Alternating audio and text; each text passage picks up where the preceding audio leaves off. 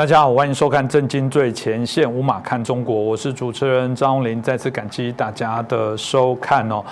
嗯，在最近呢，我们看到这个中美的整个贸易大战哦，到美国大选的部分哦，呃，我们大家都后续都还有许多的一些变数的部分在做讨论哦。但是哦，习近平显然大家认为哦，这段期间来讲，包含我们过去在节目谈到的，目前中国可能都还面临到很多物资缺乏、粮食的、能源的等等啊，可以讲是腹背受敌哦，包含外国的这些相对的压力哦。那他的到底能不能还是稳坐这个啊未来这？个皇帝的这样的一个位置哦，可以一直永续的，一直持续做到他老死为止哦。呃，没有人知道，不过至少看得出来，他也许为了这样的一些啊啊事情在做一些准备哦。特别我们看到中国过去他们的上将编满是啊，他们的编额是三十二位哦。那习近平上任之后，慢慢现在已经到三十七位了。当然啊，说法当然正面的说是年轻化啊等等啊，这个总有世代交际啊。但有人也怀疑说，一方面也有可能就是。为了要掌握军权，要维稳，嗯，总是嘛哈，在你的手上被你呃升任的上将，当然要宣誓效忠啊，是不是这部分也是他使出了最后不得不的手段来维稳呢？我觉得这个问题大家值得来看到中国后续的相关的一些变化。那我们开心，我们邀请到的是透视中国的高级研究员，也是我们台大的荣誉教授，我们的明居正老师。老师你好，呃，主持人好，是观众朋友们大家好。是老师，所以从我刚刚的一开始所提到的部分。是不是真的可以证明一下？就是说，中国现在习近平显然是非常的紧张，因为刚刚提到的，他去做这种所谓的啊，开始培育自己根正苗红，在他任内提升的这些将领，然后慢慢是不是就是为了要巩固他未来的这些安稳？然后嗯，总是枪杆子出政权嘛，谁能掌握这些啊军权？事实上也确保他未来的安稳，可以这么说吗？当然也是了，不过恐怕问题比这个还复杂一点点哈。第一就是大家注意到，他现在换上这人呢都比较年轻，这是很正常的。嗯，呃，中国大陆在这个人事竞争这方面呢，基本上在一定层级以下呢，他算是还是比较制度化的。嗯，所以他们有定说，比如正军级多少岁的，副军级多少岁，然后正师级多少岁，正副军副师级多少，一直这样往下排。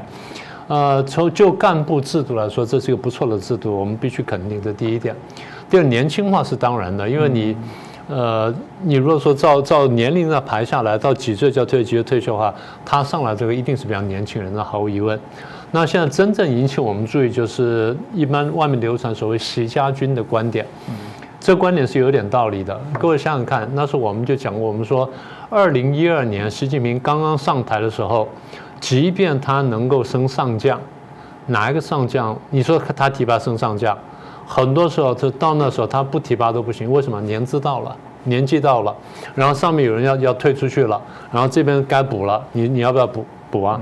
那当然补谁你可以选择，可是我说你升上将从中将来选，对不起，你现在手上用的中将都是人家提拔过的，嗯，人家升也不会觉得是你帮他拉他一把，有一点点，有一点点，因为可以可以甲乙丙丁戊，呃，最后升到了一个人，那那问题就是说。你不生我到最后，我也该生啊，对不对？那只是早一点晚一点点，所以是有点差别。那现在的差异就在于说，他慢慢把江泽民时代升上的那些中将跟上将呢，慢慢淘汰了。一方面是年龄，二方面呢，的确用了很多手段，像过去讲的什么反贪腐等等。那时候我们就说，反贪腐只是手段，真正的目的呢是清除江派的力量，然后去夺权。所以你说是不是有这考虑？那当然有这考虑。第二点，我想特别谈的就是，我过去简单谈过，但现在要再说一次。现在还有很多人还搞不清楚武警的角色。台湾很多甚至一些名嘴也讲说，武警就警察什么？不是的，我们讲过很多次了，武警是军人。武警是军队，只是我们的轻装士或以及师，大概是这个概念。你注意看，这次在升将军的时候有没有同时升警官？没有啊。嗯那为什么解放军跟武警同时升？因为它是一个系统，只是两边可以轮调。你看见就是解放军的指挥官可以到武警当指挥官，武警指挥官可以到解放军当指挥官。你什么时候看到说他跑到警察那边去了，或警察跑过来？从来没有。比如说，武警跟解放军正规军是同一个系统，警察是另外系统，啊，这根本是两个系统，所以武警在这边晋升的很正常，而且武警过去轮流平调什么的呢，我们就看了很多年了，这并不奇怪啊。这第二我想谈的，第三个呢，我们要谈就是，如果说我们前几集说，呃，中国大陆呢慢慢会面临一些社会的动荡，不管是失业好了或缺粮什么等等呢，他都必须面对的话呢，那么充实军队，然后抓紧军队呢，是一个必要的考量。所以对内考量呢，一个就是应付，啊，可能出现的社会动乱，不管因为是粮食啦、武汉肺炎了或将来的其他天灾人祸，这第一个。第二呢，我觉得他真正考虑这个政治斗争，就是我即便换了这么多次血，我上台之后，呃，八年了嘛，二零一二年到现在八年了，那眼看就第九年，可是当时的中将，我提拔上来的这些中将里面很多人呢，也还是江泽民提拔的，很多甚至还不是胡锦涛提拔的，所以这些人的可信度和忠诚度，我要考量，我不是说。他们在别人手上升了将军，我这边就一定不能用，没有这个道理。可是，就中共有个很大问题，是中共的派系那个考量非常深，常常觉得说非我族类或非我派系呢，那就必有异心。所以，他们怀疑心过重的结果就是，当任何一个人他掌权，他只要有实权掌权之后呢，他会不断的换血，换到他安心为止。可是，我们话说回来。如果你的政策大家觉得不对头的话，你再怎么换也不会安心的了。但是他以他们的逻辑来说呢，他还是得换人准备政治斗争，这对内的考量。对外的考量，我觉得几个吧，一个就是恐吓台湾嘛，是这个你看我们又换了新的军人了，然后台湾有些报刊要大做文章啊，谁谁谁有过实战经验，谁谁谁有过这个住在台湾对面经验什么的，就大做文章。呃，我不是说不应该注意，但是呢，这基基本上就是考虑到说，要怎么平衡报道，然后准确报道呢，可能比较重要。第二个就是应付外国，我们我记得好像是前几次我们提过嘛，是说各国现在增强了对中国大陆的压力，然后也加派了军舰来到亚太地区，所以他必须应付它。但是我觉得还有一点就是，我觉得习近平呢有个末日恐慌。也他觉得说现在真的是好像天灾人祸各方面问题都来了，然后贸易战也打成这样子，武汉肺炎、香港问题什么，现在好像全部都都要爆发了。那么为了要镇压这爆发，我紧紧把军队抓住，那不晓得是内或外或出现问题，反正我紧紧抓住军队就不会错。简单说，这就是共产党的逻辑，就这么多年了没有改变。是这个，当然也可以看出。啊，这个政治人物做到这样也很悲哀哦。就是说，每天提心吊胆，担心有人会暗杀你，有人推翻你。这在民主政治里面哦，当然有选举会落败，会干嘛很正常，但从来没有担心中间会被暗杀啊。所以这个有许多都是。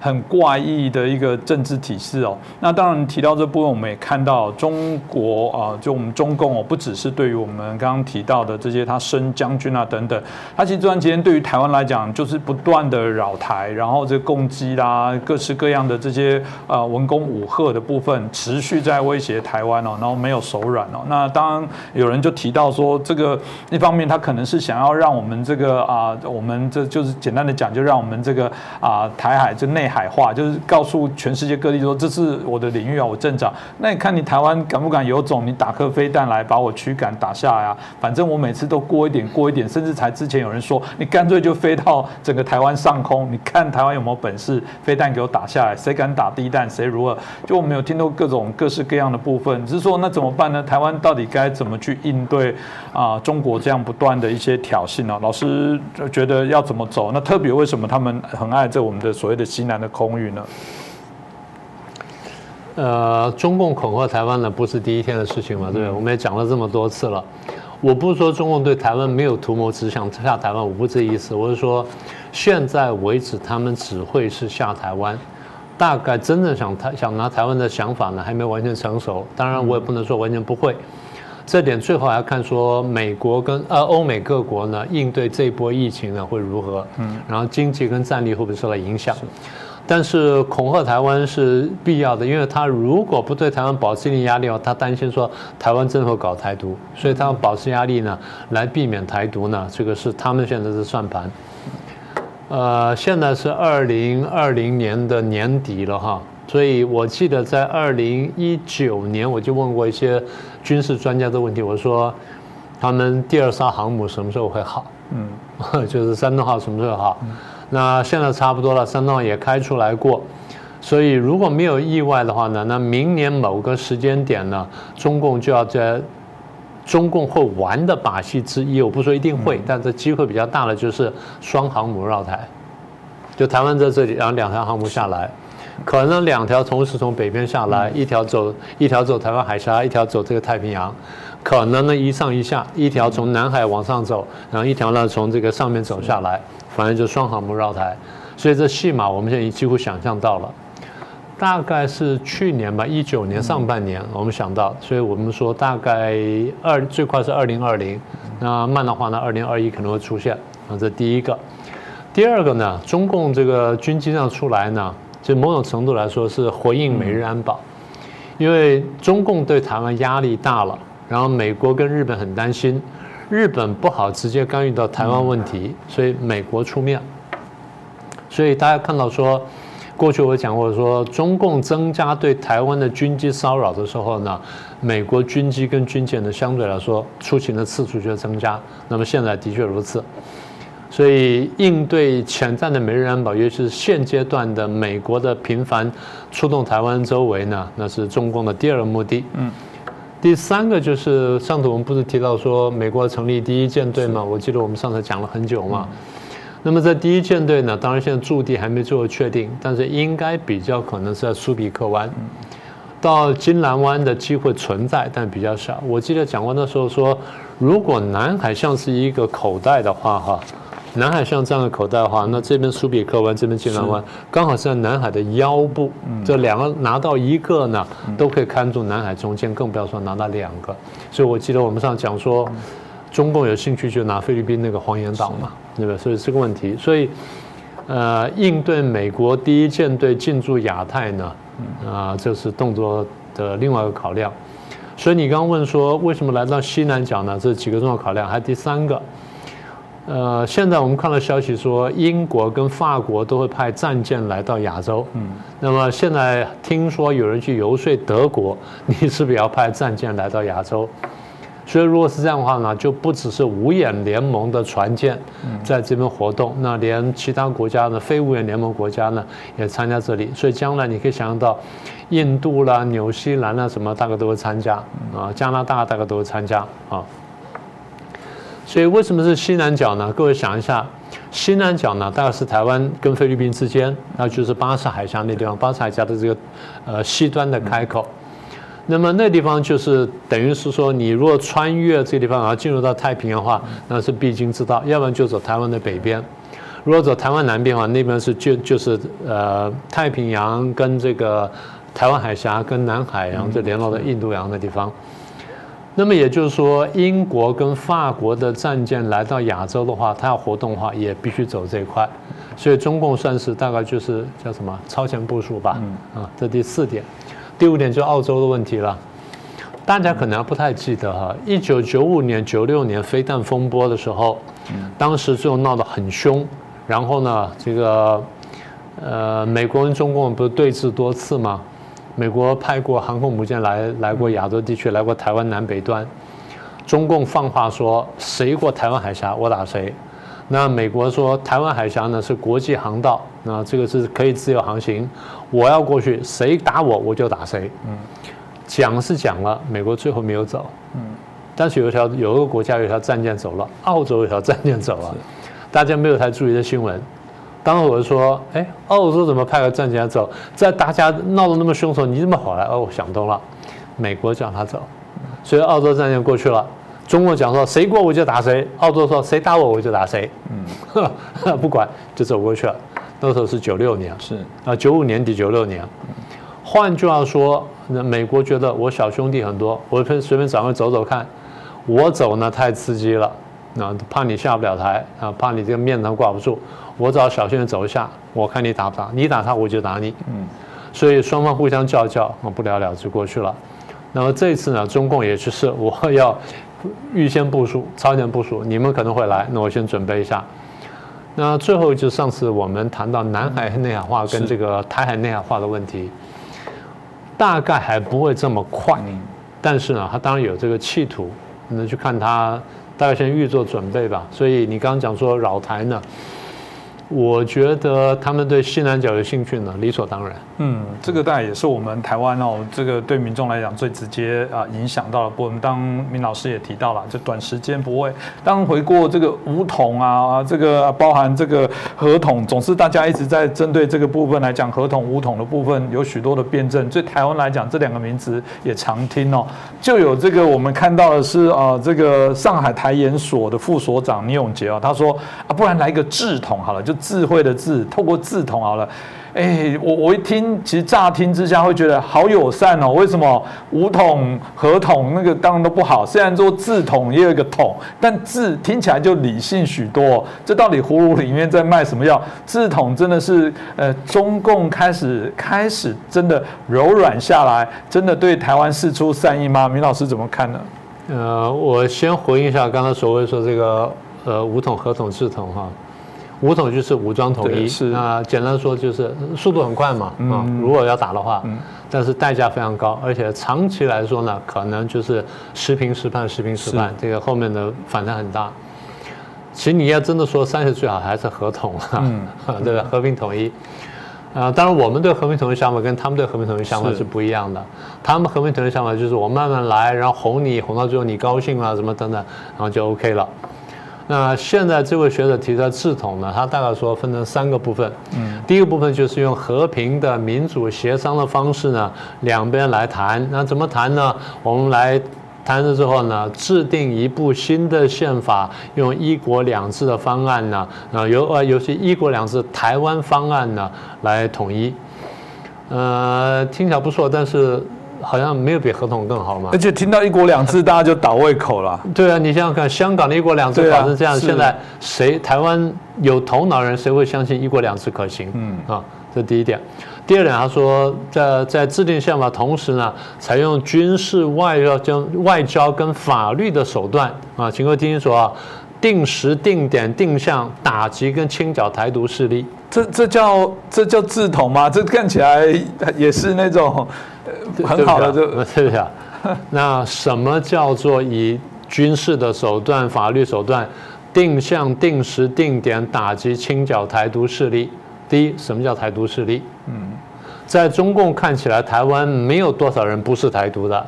支支持中华民国也是，你不是假型台独就乙型台独，是你不是显性台独就是隐性台独。除了表面那些，就是说哦，我就是一口附和中共统一的，那才叫做统派，其他都叫台独。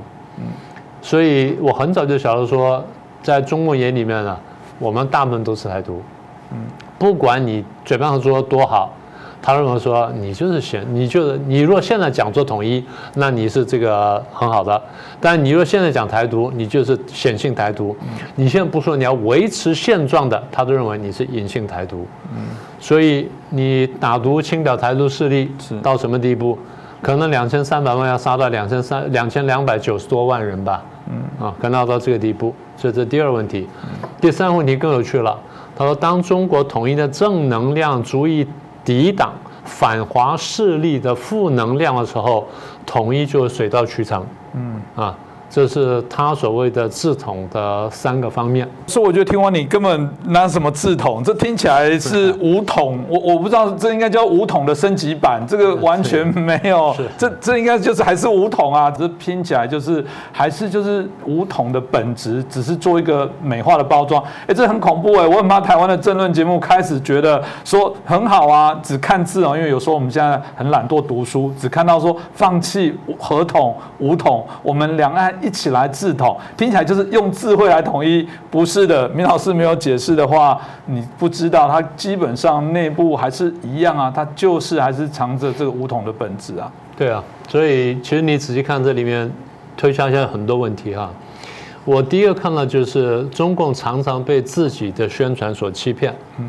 简单说，在这我看到就是被民族主义的魔咒呢自我洗脑。嗯，我不是说不应该有民族主义，我是说不应该有病态的民族主义。什么叫病态的民族主义？像希特勒那个叫病态的民族主义，像日本军阀那时候叫做病态的民族主义，像中共今天这样的抛弃传统中华文化，不断的鼓吹这种战狼式的外交或者这种战狼式思维的话，这就是病态的民族主义。而在病态民族主义之下呢，已经分不清楚真正的好跟坏，把统一中国当作为最高目标。我不是真坚决反对统一，我也不是赞成独立或什么。我现在问的问题是：为什么要统？统的目的是什么？统的目的单纯说把领土统一起来，把主权统一起来，别的就不管了吗？那？国家统一的目标目标不是单纯追求统一，我们认为国家统一是让人民的生活得到改善。如果人民生活不得到改善的话，那不统一也罢。国家的存在目的不是为了国家，尤其不是为了共产党。国家存在的目的是为了人民。从古到今，政治学道理讲的就是国家的存在是为了人民的，是为了人民生活的改善什么等等。所以今天讲说再好听的话，没有什么用了。你说“一国两制”台湾版，“一国两制”香港版完成什么样子？我们刚刚不是才讲了吗？“一国两制”在香港说五十年不变，就现在一半时间不到就变了。二零零三年呢要推二十三条，被香港人挡住了。二零一九年推个送中条例，香港人前仆后继流血牺牲，现在挡不下来，现在弄成这样子。不但香港大乱，全世界来制裁你中共。那你这不但不去自我检讨，不晓得问题出在哪里，现在还想来捅台湾，你这不是荒唐吗？那为什么会这样子呢？你想想看，中国大陆的政治体制、生活方式、自由人权、普世价值，全部跟世界不但脱离、脱节，而且背道而驰，基本上是一个最落后的一个体制、最落后的一个想法，就要去捅人家，完全没有自知之明。我再说一次，我不是反对统一，我只是反对大欺小、强凌弱。而且这样统完之后，你觉得对中国人民会更好？不会，对中国共产党更好。这样的话，我常讲，我说，如果真的香港、台湾拿下的话，中国共产党呢，关门打狗。他们个性就这样。什么叫关门打狗？我关起门来，我就我对我老百姓爱干什么就干什么。现在不是已经是这样的吗？我们都讲武汉肺炎的时候。武汉肺炎最后所有民间声音不是全部被消消音了吗？李文亮不是被消音了吗？然后这些所有之前出来讲人不是都被消音了吗？大家觉得这样人民生活会更好，还是说一个哦漂亮的表面上统一中国，大家就觉得很好了吗？嗯，大家不要搞错。你如果觉得说现在不愿意统认就是台独或者分离主义者，中国大陆人你自己想想看，中国大陆每年对外移民多少人？一千万人。一千万人，很多是有钱人移出去的。为什么？有人也是条件。有钱人既然在中国赚了钱，为什么不在中国继续留下去？为什么不在中国好好生活？为什么有钱的就要移出去？而且一一移就一千万。简单说，我不喜欢这边生活嘛。你不让我投票，我用脚投票可以吧？我跑出去了。所以换句话说。如果中国大陆在这么不开放情况下，每年都有几千万人要挣扎的逃出去，你还要把人捅进来，这不是荒唐吗？所以简单说，我们讲了半天，我不是对中国有什么其他不好的想法，我只是对中共的体制，我是完全反对的。好，刚刚讲说，当什么统一的正能量超过反华势力的负能量的时候，这句话讲错了。什么叫反华势力？现在我们看见是反共势力，不是反华势力，所以分不清楚问题所在，随便便去拿个东西要去套人家，你会知道更大的问题。香港还不够前车之鉴吗？你还要闹更大的问题吗？要解决问题可以，要解决的不是台湾问题，要解决的是中共问题。我们看见是唯有中共被瓦解了，然后这套体制被扫掉了，重新引进普世价值，然后引进中国传统的道德文化，这时候两岸关系呢水到渠成，你爱怎么办怎么办？嗯，我们觉得这才是核心的问题。所以我一直讲，我说这么多年来呢，我没有看见的是台没有看见台湾问题，我看见是中共问题，甚至不是中国的问题，中共的问题。各位看看东欧跟苏联各国在没有共产党之后，绝大部分国家生活改善，人民也也自也乐也自在了。嗯，所以核心问题就是我们生活在一个什么样的体制之下，而不是在一个一个什么样的虚假的中国的名号下面。嗯，我觉得这才是核心问题。这的确，所以根本的问题在哪里？大家应该清楚才对哦。这是我想啊，在二零二一年哦，我们啊希望了这个啊有更多的对于有关我们啊所关注的中国议题，可以更清晰的去把它抽丝剥茧，把它理清楚真正核心在哪里。那我想我们会持续来坚持哦。那同时我在一开始也提到过，我们很开心，我们的节目从二零二一开始，我们一周会变两集，在礼拜三跟礼拜六来播出哦。啊，恳请大家也继续支持我们，帮我们订阅，帮我们按赞，帮我们转传，也欢迎您啊留言给我们，给我们批评指教，对我们有更多的一些节目上的内容给我们建议，甚至有什么样你想知道的题目都可以留言给我，我留给我们明老师哦。我想我们都制作单位会做一些整理。那再一次感谢明居正老师，也感谢大家的收看。我们今年二零二一年哦，在一起继续努力加油。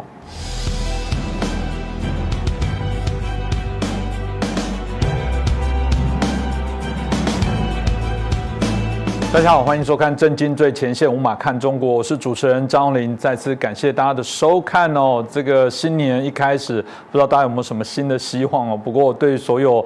啊，全世界来讲说新年哪有什么新希望，就是赶快让这个武汉肺炎的这个疫情赶快过去哦。啊，我们在去年发生的时候一直期待啊，在我们年底就会解决，然后在今年来讲整个就没什么问题。但我们最后发现不可能，而且英国还发现有变异种的这些病毒株哦，而且感染力啊甚至更强哦，现在引起各国的这些恐慌。显然大家就认为说，呀，这疫情呢，随着疫苗虽然有一些上市，也有一些开打的。这样的一个新闻产生，大家还是会觉得说，嗯，这个对于啊整个一整年来讲，不是非常的乐观哦。这让我想起哦，大家如果还记得新华社啊，在去年三月的时候有报道，这个大家全世界都应该感谢中国，感谢中国为了病毒疫情来做牺牲哦。的确，当时封城的这些惨烈的部分啊，透过媒体啊，全世界的确有看到了啊这样的一个民众受苦的一个状况哦。那但还是有人说啊，真的吗？如果当初他们不要隐匿，他们尽早，甚至早两周、早三周。有人说这个可以减少，甚至现在全世界百分之九十以上的人的感染。我们前阵也看到，包含这个 BBC 要去做中国访问，明明答应好要访问，但途中有各式的阻挠，还有大卡车抛锚挡住路，就是不让记者去把真相来做挖掘。那如果这样子，我们只能啊继续的认为这个部分就是中共哦，这个在所谓的所有在疫情。过程当中要负上最大啊的责任哦，所以谢谢他什么？其实我想，呃，在之前很多的国家都说过，这未来可能都还要希望对中国政府来就责哦。那我们今天很开心邀请到两位来宾哦，我们好好来聊这个问题哦。首先是我们产经新闻台北支局长，我们施柏明夫先生。好，大家好。再来是我们总体经济学家，我们的吴家龙老师。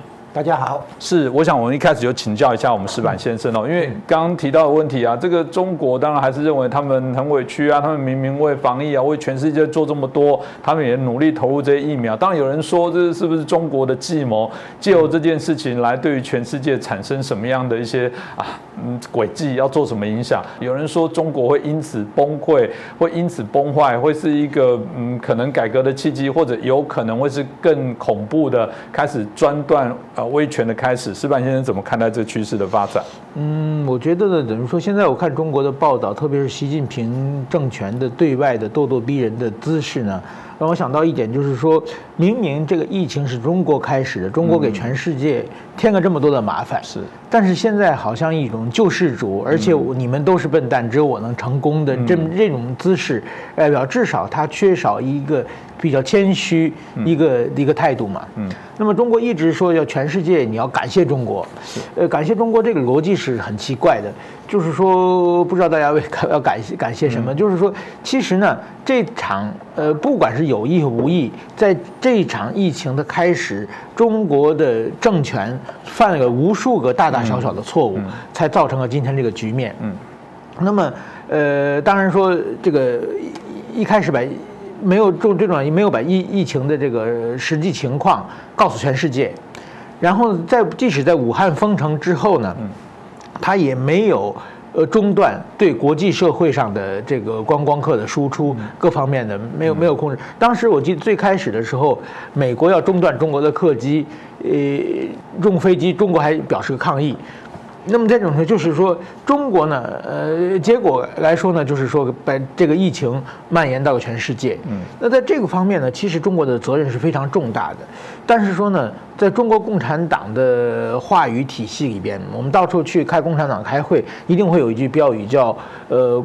伟大、光荣、正确的中国人，中国共产党万岁！就是中国共产党永远是必须要伟大、光荣，还要正确。嗯，这个正确是很奇怪的，就是说，而且他们的党是不能犯错误的，他们的那个领导人是不能犯错误的。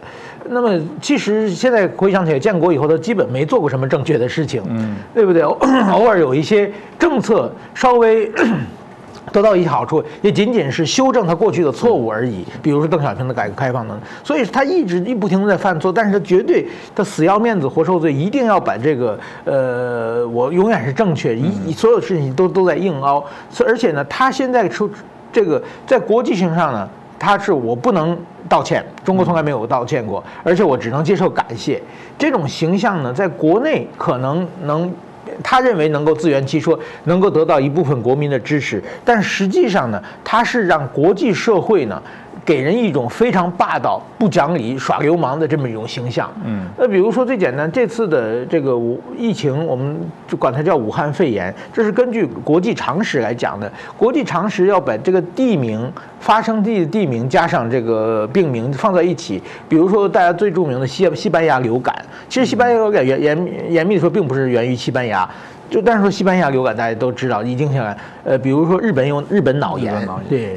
还有香港脚，对不对？这这都是因为当地的地名嵌合在一起嘛。但是就是中国，它坚决不许你用武汉肺炎这个词，而且呢，用了很多很多的什么新冠病毒啊，什么那个各种各样的英文的词，或者是永远它要保脱离自己的责任。这这种责任的话呢，其实呢，就会给国际社会一个你太霸道嘛。凭什么不能用嘛？所以是就就这么一个形象，这种形象。但是归根结底呢，我觉得这次最重要的事情呢，还是说，如果中国别的所有责任，也许是他的失误、无心之过。这个每每个国家也许都都会早期很多国家都犯过错误。但是说最重要的，你的疫情来源是怎么回事？这个是最重要。澳大利亚这么多年一直在，呃，这不是这么多年了，从从这这几个月呀，一直要求就是说。你让我去调查嘛？因为这大家都知道，你要解决一个病毒，不管是做什么，你你一定把来源弄清楚以后，你才可以想方案嘛。那么中国就坚决不让国际社会来到武汉来来视察，把这些事情防得严严的。而且呢，现在呢又突然间强词夺理，要开始制裁澳大利亚，在外交上呃展开站岗外交，打压澳大利亚，其实上就是报复澳大利亚，要追责这个议员的来源。其实就是说，您如果说是呃怎么说呢？呃，这个是是到底是人工合成的，还是发生于自然的？你说它发生自然的，那么它是怎么发生于自然的？这个当然说现在要用全世界的专家凑在一起，大家商量的话，能有一个很好的主意吗？所以说，在这方面呢，中国还是就是所有的判断呢，都是在政治判断，而不是经济判断和民生判断。这这种逻辑下去呢，就是说，其实呢，中国表面上。呃，这习近平最近呢，他开始我们今年实现了脱贫，我们呃过怎么怎么好，又开始宣传，因为二零二二年他可能要追求连任，但是说同，但是其实呢，在这几年，包括武汉肺炎的问题，包括香港的问题、国安法的问题，他这一连串的倒行逆施，让中国的国家形象已经承受受过沉重的打击。那其实邓小平之后到胡胡锦涛为止，中国的形象。是一点一点变好，但是说一下子通过习近平这一，特别是这一两年，完全中国重新在国际上变成一个邪恶帝国的形象啊！所以当一个邪恶帝国人说，呃，你们要感谢我的时候，如果大家有人说感谢，那也只是出于恐惧而已。嗯，对，这个大家也是我们呃，还是没办法得到这个所谓真实的内容，因为为什么工位是全世界哦？因为就是地球村啊。按理当我们先不谈旧责，总是让我知道是发。发生什么事情，那会不会台湾？我们讲全世界会不会有再下一次类似这样的部分发生？总要把这些病源原因找清楚，我觉得才有办法去避免下一次再发生这种全球性的这种啊工位事件。那那你都还是不让大家去接触，我觉得这说不过去。当崩溃论还有另外一个说法，当然是来自于啊，我们从这个之前的这个经济的这些制裁相对的联动的影响到中国内部经济的一些影响。但整体来讲，就是说不看好中国，它不只是他们我们刚讲外部的这些啊国际社会的压力，呃，基本上他们内部可能开始要自爆了。这个部分，姜老师，你你看真的会吗？这个中国经济会因为这样从刚刚的崩溃论会产生问题吗？哎，先谈一下那个崩溃论是这样。当美国在全力支持中国的改革开放的时候，嗯，请问你中国要怎么崩？嗯，现在呢，美国开始不再支持中国的改呃经济啊，哈，嗯，就是要脱钩嘛，哈，我们知道贸易战嘛，哈，那你中国如何避免崩溃？嗯，啊是，就是不能单纯看中国大陆自己的体制与政策，还有各种经济条件。也要看看它跟美国的关系啊。当美国在支持邓小平的改革开放的时候，很多问题哈。呃，这个借用共产党习惯讲的一句话，叫做“前进中的问题在前进中解决”。嗯，所以你会看到他从江泽民以后，从一九九二年邓小平南巡以后，跌跌撞撞的把革改革开放哈也做起来，因为吸引大量外来直接投资嘛哈，带动国内的就业跟消费。那么现在呢，美国不再支持你，不再开放市场给你来做出口。你的经济肯定要出问题，所以我们现在要先看一下你刚才提到的数据哈，叫做是不是进入通缩的时代？答案当然是 yes 啊，是的，就是说从消费者物价指数跟生产者物价指数来看，现在都在负成长。是负成长的话，就是定义上的通缩哈，这个没有问题。那么问题是在于。通缩是货币政策当局中央银行最害怕的事情，就是中央银行不喜欢通货膨胀，也不喜欢通货紧缩。但是这两个当中，通货膨胀是可以应对的，通货紧缩就没很难很难。这就是为什么各国央行会宁可怕多怕一点通缩，而不是多多怕一点通货膨胀。通货膨胀的话，提高利息到最后一定可以压下来。但是通货紧缩，你用降息，啊，那个来刺激经济，可能没办法。为什么？因为利息到最后降到零以后降不下去，然后呢，开开始引进新的政货币政策工具，叫做量化宽松。这个量化宽松呢，还是有问题，因为在通缩的时代哈，有一个很大的问题就是，你如果晚一点再去消费或者投资，你会发现价格变得更便宜。所以呢，几乎所有的这个经济活动哈，消费、投资这两个方面都会延后，因为物价在跌嘛，你急什么？比如你要买房子，过一阵子房价会跌，所以你可以等一等。可是呢，大家延后的结果，果然紧缩，果然景气不好，果然紧缩，于是呢，厂商、企业等等只好再杀价、再降价。那就形成了那个恶性循环。我期待价格再跌，价格果然再跌，那我就继续等下去。这种通缩的现象哈，非常难以去扭转。哦，即便你怎么样货币宽松，怎么样刺激哈，都很难扭转。所以对中央银行来讲，宁可害怕通缩，而不是去害怕通膨。那现在如果中国要进入通缩的话，坦白讲，对货币政策来讲是一个很大的挑战。那第二个概念就，第二个问题就是啊，内循环的问题。内循环哈，很明显哈，它不并不是它主动要推出这种概念，而是因为那个出口的问题，美国那边课关税，美国不再提供中国的出口市场哈，来这样的情况下，出口遇到困难，所以强调这个国内市场、国内需求的角色啊。啊，这里有一个概念要区分，就是我们把这整个人口把它技术那个水平把它区分出来。那你的人口大部分处在技术阶梯的下半，啊，就是说比较比较低的技术含量的产品适合在你这里生产制造，你有竞争力，哈。那你大量出口，比如说哈，运动鞋，哈，家电，哈，衣服，哈，还有一些电子零组件，哈，或者手机的组装，哈，通讯设备等等。好，你在这个地方呢，大量生产制造，超过你自己的需求，于是出口，出口以后。你可以买，那个技术含量高的那个那些产品啊，你比较没就是没有竞争力的那个那个部分的产品，包括各种这个生产设备哈，重要的原料啊，还有一些你没有的，比如说你你的那个大豆啦、玉米啦，你生产不够啊，农产品要进口，还有呢，你你可能缺少某些金属啊，你可能要进口一些金属啊，这叫原物料，你自己生产不够。你从外面进口，这是一个；另外一个就是制造业啦、服务业这边哈，你的竞争力不够。你不是不可以自己做，但是你竞争力不够，你从外面进口。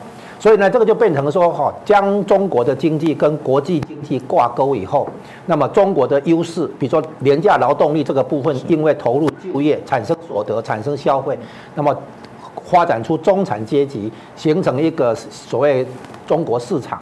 然后呢，德国的汽车就可以卖进来，啊，那个非洲的矿产可以卖过来，对不对？好，这样子，这是一个良性循环。那关键就是你有一个出口市场，把你的需求，国内的需求有限了啊，有一个限度嘛。那国外的需求进来引进来之后，你的国内的那个劳动力可以有就业嘛。那现在出口受阻的话，这个就严重了。你卖到国外的运动鞋，你卖国内行吗？答案不行。为什么？因为那个国外卖到国外的产量大约国内需求的四成，那你把这个四成的产能往国内市场倒的话，价格会崩溃，那个没办法。所以呢，强调内循环哈，有它的局限性，是因为原来出口部门的那些产品结构，并不能靠国内市场来消化啊，因为你出口的那个地方就是你大量生产的东西啊。我们了解到一些劳劳力密集的技术产量比较低的，然后呢，这个靠着廉价劳动力这个政策优势可以有出口竞争力。但是呢，你买，比如说你买飞机引擎，啊，你买半导体，你买一些药品，啊，你买一些这个有技术含量的东西，那这样的话对你有利哈。那如果你现在出口部门受阻，你就会外汇顺差就会慢慢干掉。外汇顺差干掉之后，你可能就不能再去买澳洲的煤炭来发电，啊，你可能不能再再跟那个美国去买大豆、玉米来缩减这个贸易农产品的贸易的这个问题哈。所以呢，现在的一个内循环哈，其实它并并不能真正解决出口受阻以后造成的经济困境啊。那这是因为。技术结构带来的问题啊，那你现在那个从从通缩也好，内循环也好，他们共同指向一个问题，就是总需求的不足啊，就是总需求分成国内需求跟国外需求。那这个总需求的不足，以前我们哈就是国内人的消费结构好一定的，然后这这种情况下要满足，比如说我们的运动鞋、我们的衣服、我们的家电哈，我们的很多那个需求的话。自己满足没问题，但是呢，如果我们大量生产以后，必须出口到国外，用国外的需求来使得我们的生产变成可行，经济上可行是这样。所以呢，这个出口受阻这个问题其实非常严重。呃，某些统计数字哈，就中国的出口部门的劳动力大约一点八亿到两亿人。嗯，这一点八亿到两亿人可能牵动的这个家庭人口啊，可能就会到三亿到五亿人。那么这个这么庞大的一个压力哈，可能不能单靠国内的需求来解决。那么除非这样，就是国内的那个已经有的需求满足之后，我们创造出新的需求，这个新的需求可以把出口部门的劳动力转过来，提供这方面的产品跟服务。这样的话，国内循环就做了起来，就是国内的需求，新的需求出来，你不能说叫老百姓再去买运动鞋，因为运动鞋大家都买够了哈，你不能叫大家再去买手机，因为手机大家都买够了，所以你必须开发出新的需求，新的产业，然后呢，把出口部门的劳动力跟资源转过来，哎，这样的话就可以运转得起来，但是这个地方就会涉及到。经济的转型跟升级的问题，那么现在我们看到的是疫情的问题跟那个中美脱钩。可是这个之前，中国的经济原本已经有两个问题，啊，就是面对贸易战，这是一个；第二个呢，它面对中等所得陷阱，就是说工资上升、环保的要求上升，到了一个程度之后，它必须做经济结构的转型跟技术的那个升级，它的重心应该放在培养自主创新能量。能力哈，来推动自主创新，然后呢进行经济结构的转型跟技术的升级。那么这个地方目前是停滞或者不顺利。那在这种情况之下，你要去解决那个克服目前的经济困难哈，的确是雪上加霜了哈。原本你就有这个问题，哈，工资上升、环保要求上升，你你已经带来转型的这个压力了。结果呢，又有贸易战，然后现在又脱钩，然后现在又有疫情的问题，整个恶化。在这种情况下哈，即便你是世界名校毕业的经济学博士，你也不可能帮习近平想出有效的对策。是。那现在我们看到。这个中国经济的困境呢，原本说现在美国因素逐渐消失嘛，哈，然后还有一个原本的问题就是，任何市场经济都会有景气循环的问题，德国、日本、美国、英国都衰退过，也都复苏过，这个景气循环哈，是它是市场经济必然有的现象。那中国是因为落后追赶，它从比较低的基础出发，所以它出出现了一个长期上升的那个趋势。可是现在呢，逐渐进入正常状态，开始饱和，开始出现那个起伏起伏这样的哈，资本主义或者市场经济必然有景气循环这样的一个现象。那么中国从长期稳定成长，到现在开始进入这种景气循环，你有没有能力来处理衰退？有没有办法来提供复苏？之前我们看到那个金融海啸的时候，不是有四万亿的财政刺激嘛？那现在发现哦。几个投资项目都没有办法再做，啊，这个除了外来直接投资现在开始那个撤撤离之外，哈，第一个哈那个固定投资就是国营企业的固定投资，现在产能过剩做不下去。再来的基础建设投资现在其实也不经济效益不够，因为运量不够，所以你高铁、高速公路、机场、地那个捷运啊、地铁这些再做下去的话也有限哈。然后呢？所以你发现哈，固定投资不行，然后基础建设投资不行，第三个投资是房地产投资，现在也不行。所以这三个投资领域现在都做不下去。哦，那唯一还有可能的就是跟创新创业有关的这种投资，但是这种投资看起来也没有缺，也就是没有产权的保障，没有足够的诱因。所以现在呢，很多人都是在，比如说半导体事业，现在成立很多家，都是在争取国家的补助。这种东西不足以造造就一个产业哈。所以现在看起来，中国的经济现在是陷入，因为总需求不足，因为出口受阻，所以带来的是那个通缩。然后呢，内循环呢仍然不不足以解决这个问题，它不是对症下药。所以现在看起来，疫情还没有真的缓和解决。然后呢，脱钩也还没有真的解决，所以呢，现在看起来经济前景并不乐观。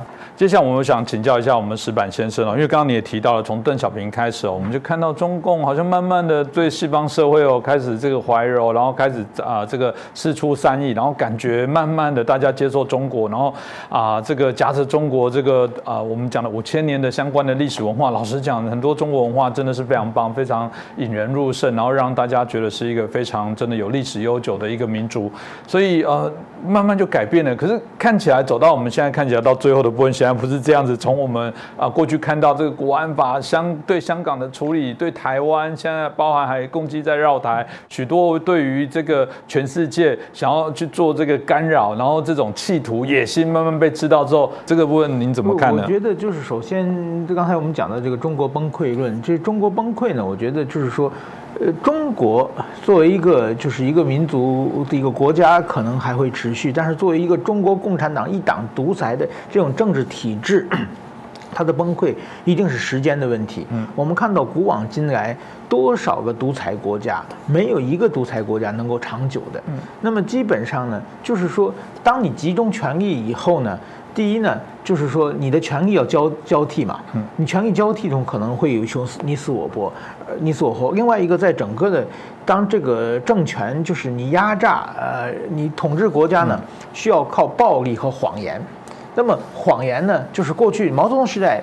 毛泽东的论述，全中国人基本上都可以接受，认为，哎，我们要实现共产主义，就是那个谎言，你可以用一个谎言欺骗很多人很短一段时间，或者你可以用谎言欺骗很少人很长一段时间，但是不可能你用谎言能欺骗很多人很长一段时间嘛？那么，所以毛泽东时代的谎言破灭了，现在。从习近平开始，所有人都不相信，习近平自己也不相信自己说的话。在这种情况，谎言就没用，那只能靠暴力来治国。只能靠暴力治国的话呢，就是用他的打手去镇压人民。但是你这几年看出来，不管是孙立军还是邓辉林、龚道安，就是所谓的各地的。直辖市的公安局长、公安部副部长，这些在习近平政权最得力的打手们，一个个的都被收拾，都被都被双规，都都都是都都被倒台。其实，你用打用暴力的时候，当你就是说你这些打手的话，你要去收买他们，总有一天他们可能有二心。你给他们过多的权利，他们肯定就有二心，或者是你有一天你收买他认为不公平的时候，就在这种情况之下，所以现在呢已经进入这种状态了。那么其实呢，我觉得习近平呢，他刚上台的时候，呃，我那时候在北京，刚上他刚当共产党总书记的时候，他提出个词叫宪政。那个时候不知道大家记得不记得，当时所有的中国媒体铺头盖地都是宪政，宪政按宪法治国是个很好的的道理哦。哎，怎么是宪政？但是提个一年左右就不提了。为什么不提呢？就后来我跟一些共产党干部交流，他们说啊，因为宪法上规定这个共产党领导这个国家嘛，习近平当上总这个总书记以后呢，他以为他自己就是宪法呢，他的宪政呢就是自己想决定。后来一看呢，发现宪法呢是限制。这个权力者、当权者的，所以就再也不提了。现在中国，你根本在中国媒体找不到“宪政”的两个词。然后后来出了两个词，一个呢就是依法治国，嗯第二个呢就刚才说把权力关到笼子里面去。这个呢，但是仔细一想呢，他说的是一套做一套，自己后来给给大家做一个解释，什么叫依法治国呢？就是依靠领导的想法治国，嗯，根本不是法律，而是习近平的想法治国。第二个呢，把权力关到笼子里头呢，哎，没有主语啊。嗯，那权利呢是把人民的权利关在笼子里，对，人民的权利是不是力量的力，是利益的利啊？嗯，所以说呢，然后呢，他就可以呃为所欲为。这情况，在这种倒是逆势的情况之下，其实呢，大家都知道，就这几年，习近平不管是他在香港问题的各方面，他的全套的这种呃做法，其实是已经是非常不得人心的。这个大家知道，对于这个政政权的下面现在。呃，不管经济也不好，各方面都不好。在这种情况之下呢，其实对习近平的幻想，呃，是越来大家越来越低了。但是说，正因为他现在呢，他有暴力，还还稍微还有暴力，所以大家是不敢反抗的。那么，当这些暴力呢，我讲他的收买，呃，当他收买买不起，总有他会买不起那一天。因为反反叛的人越来越多，他怀他越越打敌人，敌人越多的时候，他需要的打手越来越多，总总有一天会买不起的。嗯。我们刚才讲，他对国际社会的这个渗透问题，他的所谓的大外宣，他跟这个呢，跟刚才跟那些的也是需要收买的。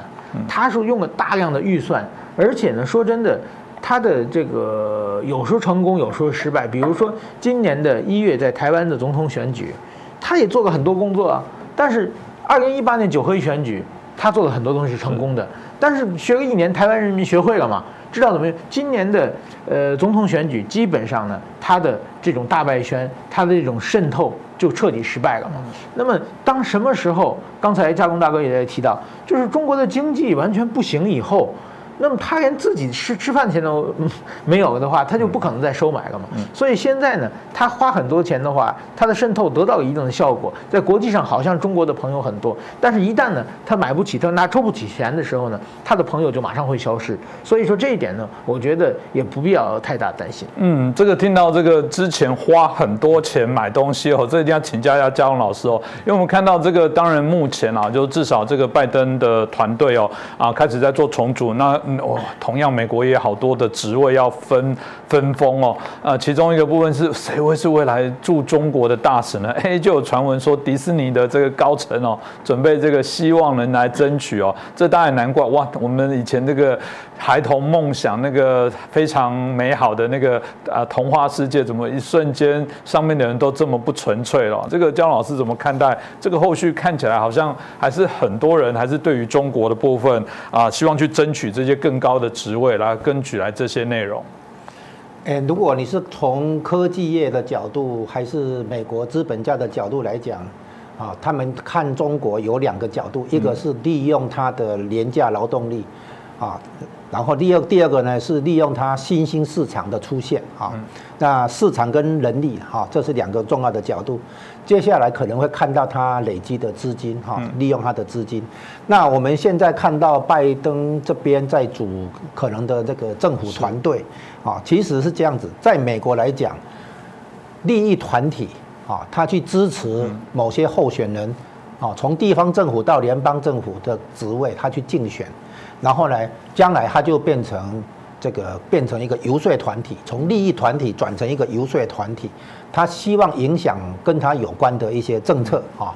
那这个政策呢，也有几个有三个方向。第一个呢，把自己人送入政府，是。所以呢，我今天支持你拜登啊，然后呢，等你要阻隔的时候，我会要求你回报啊，就是接受我建议的人选啊，这是第一种。第二种呢，把你的影响力放进国会，因为国会哈制定很多政策，仍然是很重要的角色啊。那第三个呢，就是去影响智库，影响媒体，最后呢塑造民意或者我们讲舆论啊。因为政治人物最后还是要看民意方向，尤其在民主社会里面，如果民意赞成对中国开战。政治人物才敢这么做，或者民意反对对中中国开战的话，那么政治人物就不敢这么做。所以呢，以你要去影响政策，有时候要从根本上下手，就是去影响塑造这个民意。所以呢，他们会企图影响智库、媒体跟民跟那个舆论走向哈。那我们看到最近啊，因为那个 Google 它那个 YouTube 哈，这个油管，还有呢脸书，还有推特这些科技业者。就是我们把它称为科技业者哈，那这个部分的话呢，他们去支持拜登，封杀对川普有利的言论，对拜登不利的言论。然后呢，这个部分跟一般科技业啊，比如说半导体咯或者制药咯那个不一样。这个部分我们把它称为社群媒体。嗯，这个社群媒体涉及到的是言论自由问题，而不是一个科技问题啊。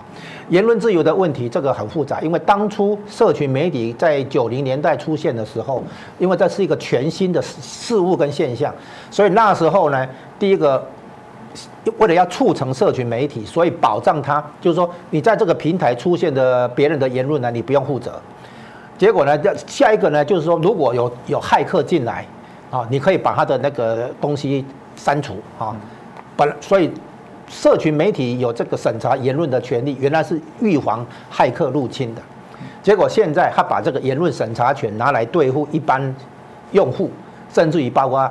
川普总统在内啊，这个东西就是就是滥权了，是误用。所以呢，对社群媒体出现以后，新闻自由、言论自由要如何规范，这是下一个大问题。因为这一次大选中看得出来，社群媒体纷纷根据自己的政治立场去选边站，然后呢进行言论的封杀，这个是大问题哈。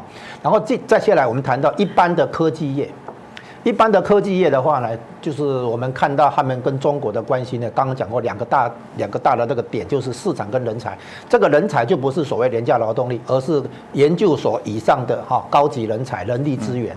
现在很多的那个跨国企业，它是在中国设立研发中心，然后呢，美国这边是白天，这边就是晚上，好，这边是晚上，这边是白天。那么研发的那个工作可以二十四小时进行，啊，就是说有些。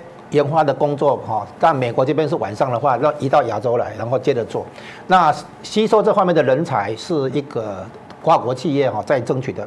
接下来会产生一个问题，就是啊，所谓智慧财产权的安全问题。因为中共的很多这个间谍，很多的那个所谓留学生、研究生，其实都在做窃取美国的研究成果、智慧财产权的事情。那为了达到这个目的，他们也推出很多的间谍。啊，包括千人计划这些各种形式的方式来进入美国的这个有研究发展的这些资料的研究机构啦、大学啦等等等等。那这个这个东西呢，就构成啊国家安全问题。对美国来讲，我跟中国保持交流会产生国家安全问题。所以呢，现在美国对科技业的这个部分开始设限。一方面我不让你来买，二方面我也不卖给你。就形成了很多的禁运哈，就是科技的脱脱脱钩了哈。那还有一个行业叫娱乐业，娱乐业的话主要像迪士尼啊，还有呢 NBA 的球赛转播啊，呃电影啊这些，好，这这个都算是娱乐业里面。那这个东西是希望去利用中国的这个娱乐市场。啊，但是呢，它也会涉及到一些人才的网络，像比如说动画的制作，这边的话有很多的台湾人才加入哈，很多的那个编剧故事的那个人才哈，还有呢可能那个后制作哈，像很多娱乐业的话，其实也会像花木兰那个影片哈一样很多，这个地方哈，中美两国在文化艺术领域、娱乐领域其实有交流空间，好，那就是要避免说。迪士尼的影片，因为要迁就中国的市场，结果呢，自我审查了，接受中共的一些标准或者一些立场了，这个也不对哈。那合理的讲，我们是应该把民主自由的一些或者美国文化的一些元素啊，那个输入中国哈，能够影响到中国也走向民主自由。那电影。哈，还有呢一些，比如说书籍，这些都是一个管道。但是呢，现在可能如果你不去改变中共的体制的话，你这样的期待是不可能落实的。所以，我们从科技业、娱乐业这些领域看出来，美国现在的脱钩，实在是因为看到中共利用国际社会对他的接纳，啊，他反反过来壮大自己的这种。集权专制体制对外的渗透跟影响力，那造成国家安全问题，造成这个干涉美国大选的问题。所以呢，现在美国政策当然要收缩。然后呢，结果呢，科技业也好，社群媒体业也好，因为他们本身的利益想要去违背这个大潮流，这里面恐怕美国内部还要经过一番的整顿。一番的整顿，好，形成一个共识，就是整体利益跟个别产业的利益之间要怎么协调的问题。你不能说因为你个别企业去赚钱，然后呢伤害到整体利益跟国家安全，啊，这个是不不太对的，哈。嗯。所以美国可能要经过一番摸索这个问题。嗯，这个大家也是谢谢江龙老师哦，在清楚也谈谈到说，我们这段期间看到这个美国总统大选之后，现在啊，我们就看到整个转换政权的过程当中，啊，大概会做怎么样的一些发展跟讨论？过去的确跟这个我们刚刚提到的，对于川普教育不友善的科技业者，看起来现在要分封爵位，难怪这个美国内部有很多人痛骂，这个从这样时间轴这样子拉下来，这难免会难怪现在还有很多川普的阵营的支持者非常的。愤怒哦！从结果论来说，嗯，果然大家开始要来分赃了。当然，如果我们还是相信美国，它还是有自己内部三权分立、稳定的制衡的机制啊。我想，我们这部分就啊留待美国人民用他们的智慧来做解决哦。那今天也透过我们的节目当中，也可以让大家啊更清楚啊了解这段期间所发生应该要关注的一些事情。那我们再次谢谢我们两位老师哦，我们石柏明夫先生还有我们嘉龙老师哦。那当然啊，再次哦跟大家说明了，这个很开心我们的节目。哦啊，因为大家的支持努力哦，我们从二零二一开始，我们每周会有两集在礼拜三跟礼拜六的播出，也请大家继续帮我们支持，帮我们转传，然后订阅，帮我们按赞，也欢迎留言哦啊！我特别每次都要啰嗦再讲一次，真的每次看我们底下的留言，包括我们嘉荣老师哦，都很亲切的都会上去做回复哦，就希望让大家相相互的交流，因为很多的一些啊，我们的忠实的观众其实也很有本事，但也有很多的这个学识的涵养。那透过你们的分享，事实上也给我们很多增长的一些空间。那也记得打开小铃铛哦，随时都不会漏接。那让我们的节目可以让更多人看见。再次感谢大家的支持。